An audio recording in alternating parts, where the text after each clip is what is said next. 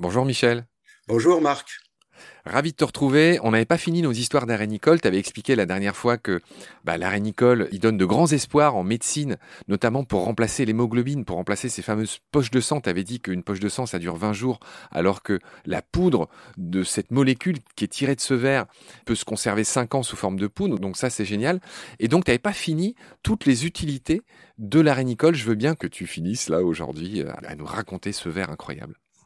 Bah, là, on avait évoqué le futur, euh, bon, hypothétique. Hein, pour l'instant, on n'en est pas encore à l'administration euh, directe à l'homme. Mais par contre, il y a déjà une utilisation qui fonctionne bien maintenant. C'est la préservation des greffons quand euh, il y a un donneur d'organes.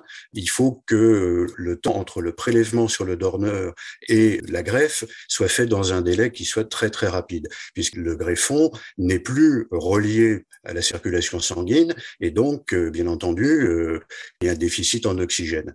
Si dans le liquide de préservation du greffon, on ajoute effectivement euh, ce produit à base du sang de l'arénicole, on va avoir des échanges euh, d'oxygène qui vont se faire et qui vont prolonger la durée de vie du greffon, ce qui fait que ça rend le travail des chirurgiens plus facile et surtout le transport qui auparavant était en urgence absolue. Hein, il y avait les motards, euh, l'hélicoptère, enfin bon, vraiment c'était le système le plus rapide possible. Là, on va avoir du temps devant soi ça donne donc des résultats à fait intéressants. Donc actuellement, en France, on a déjà de l'ordre de 400 patients qui ont subi une transplantation rénale avec euh, des greffons qui ont été préservés donc euh, grâce à cette molécule issue de l'arénicole.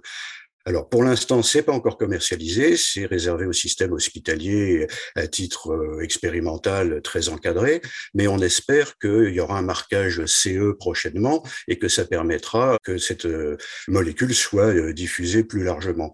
Alors, il y a d'autres applications, évidemment. On parle des difficultés que peuvent avoir les diabétiques au niveau des membres inférieurs, notamment. On a des plaies qui dérivent, euh, malheureusement, là encore, avec un déficit d'oxygénation. Ça arrive jusqu'à des gangrènes et des amputations. Et le nombre d'amputations euh, qu'il y a dans le monde liées à des diabètes est considérable. Donc, on pourrait imaginer qu'un pansement avec euh, cette molécule puisse effectivement contribuer à l'oxygénation et évite euh, ces problèmes et change, je dirais, la vie euh, d'un certain nombre de diabétiques. Super, Michel. Ah oui, t'es intarissable sur la Nicole et sur Emarina. C'est un de tes copains, Franck Zal?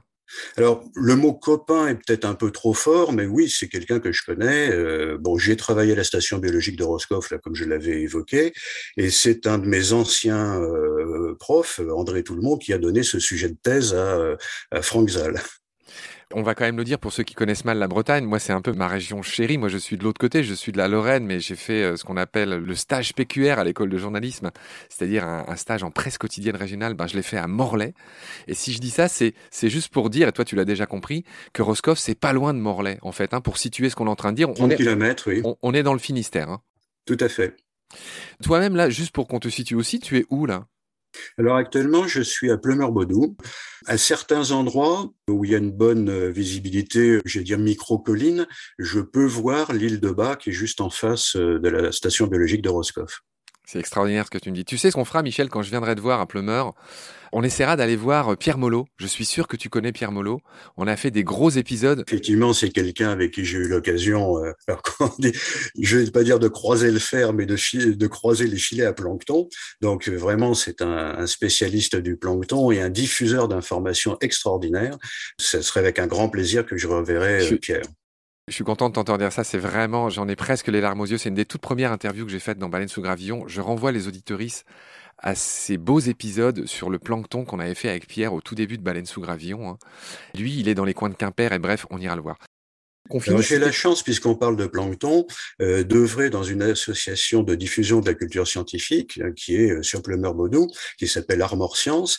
Et dans les multiples activités que nous avons, ben, j'ai pu développer un atelier découverte du plancton. On a euh, des filets à plancton, on a euh, des microscopes, des loupes binoculaires. Avec euh, l'épisode Covid, évidemment, on s'est rééquipé pour avoir du matériel de prise de vue relié avec une caméra pour envoyer l'image sur un un écran, puisque auparavant les gens se succédaient en regardant sur les oculaires, mais du point de vue hygiène, on pensait que c'était quand même pas du tout souhaitable, et donc on s'est équipé en matériel pour permettre une bonne visualisation du plancton. C'est super ce que tu racontes, ça va dans le sens de la, de la culture, ben, tout simplement populaire, hein, dans le bon sens du terme. Euh, voilà, les enfants, les écoles, etc. Rappelle le nom de cet assaut et où elle est située Armor Science, donc une association euh, constituée uniquement de bénévoles D'accord Michel, c'est bien clair. Je voudrais qu'on en revienne, on va boucler la boucle, on va finir notre bel épisode sur la Nicole. Les naturalistes, mais tous mes amis naturalistes, et les tiens d'ailleurs, toi aussi tu es naturaliste. Moi j'ai encore un peu faim de détails sur la Nicole, je vais les donner. La Nicole appartient à un embranchement qui est celui des annélides, c'est-à-dire c'est ce qu'on se figure comme des vers. Cet embranchement comporte trois classes, les polyquettes, les oligoquettes et les aquettes, et je veux bien que tu m'expliques ce que signifie chacun de ces mots, en version très simple. Alors, quête, la traduction, ça serait soie. Donc, en réalité, les polyquettes ont beaucoup de soie. C'est-à-dire que si on voit euh, ce genre d'animal, on va voir euh, effectivement ces petites, euh, ces petites expansions un peu translucides, qui, dans certains cas, peuvent d'ailleurs être gênantes. Ça peut être un moyen de défense on a euh, effectivement des vers marins là qu'il faut pas manipuler à la main parce que euh, ces soies euh, cassantes comme du verre vont rester figées dans la peau et c'est plus que très désagréable. donc voilà, pour les polyquettes, beaucoup de soie. Bon, les oligoquettes, bah, il y en a peu, et puis les aquettes, bah, il y en a pas du tout. Voilà, c'est bien. Euh, évidemment, on n'allait pas te la faire à toi. Alors juste pour préciser, les polyquettes, ben, c'est précisément la famille de l'arénicole. Il a beaucoup de soie sur ses métamères. Ce qu'on appelle les métamères, ben, c'est chacun des anneaux qui composent son corps. Donc voilà, polyquette, beaucoup de soie. Un exemple d'oligoquette connu, ben, c'est tout simplement le lombric. Lui aussi, on le sait pas, il a l'air tout nu le lombric, mais lui aussi, il a des petits poils, mais il en a beaucoup moins que ses cousins polyquettes. Donc c'est pour ça que voilà, le lombric c'est un oligoquette. Et les aquettes, eh ben, ils les ont perdus leurs poils au cours de l'évolution donc ils ont plus de poils. On va continuer à donner quelques détails sur la pour finir en beauté cet épisode. Donc j'avais déjà dit que c'était un déposivore, deposit feeder en anglais, c'est-à-dire qu'il se nourrit des déchets organiques qu'il y a dans le sable. Hein, tu l'as bien dit, c'est une sorte de, un peu comme le lombric euh, d'ailleurs. Et il y a quelque chose qui m'a intéressé, c'est que l'arénicole, c'est presque un tiers de la biomasse des plages. Il y en a partout, il peut y en avoir plus d'une centaine au mètre carré des arénicoles, tu me le confirmes, hein, Michel, il y en a beaucoup. Et donc il est à la base de pas mal de chaînes alimentaires, en tout cas de ce qui se passe autour et sur une plage. Hein. Alors ça dépend complètement des endroits parce que dans un sable qui est euh, un sable bien trié où il va y avoir une ressource alimentaire euh, qui est pas considérable, donc là on aura assez peu de ces animaux. Par contre, dans des sables vaseux qui sont très riches en matière organique, on va avoir effectivement des concentrations euh, importantes.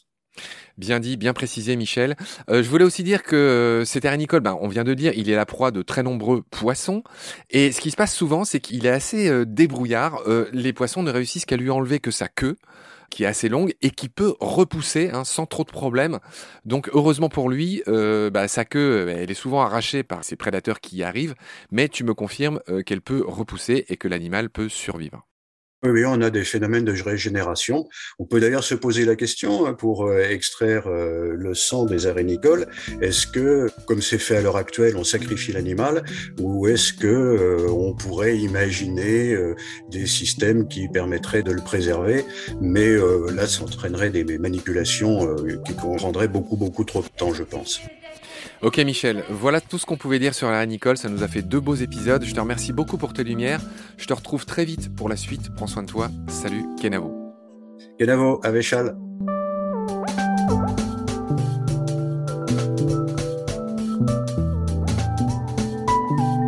L'océan, c'est la vie. C'est-à-dire que notre vie est intimement liée à la vie de l'océan. Voilà, c'est ça, pour moi, la seule chose qui compte. Tout le reste est secondaire, tirer du pétrole, des trucs. Pourquoi faire? Pour augmenter de 5% la production. Rigolade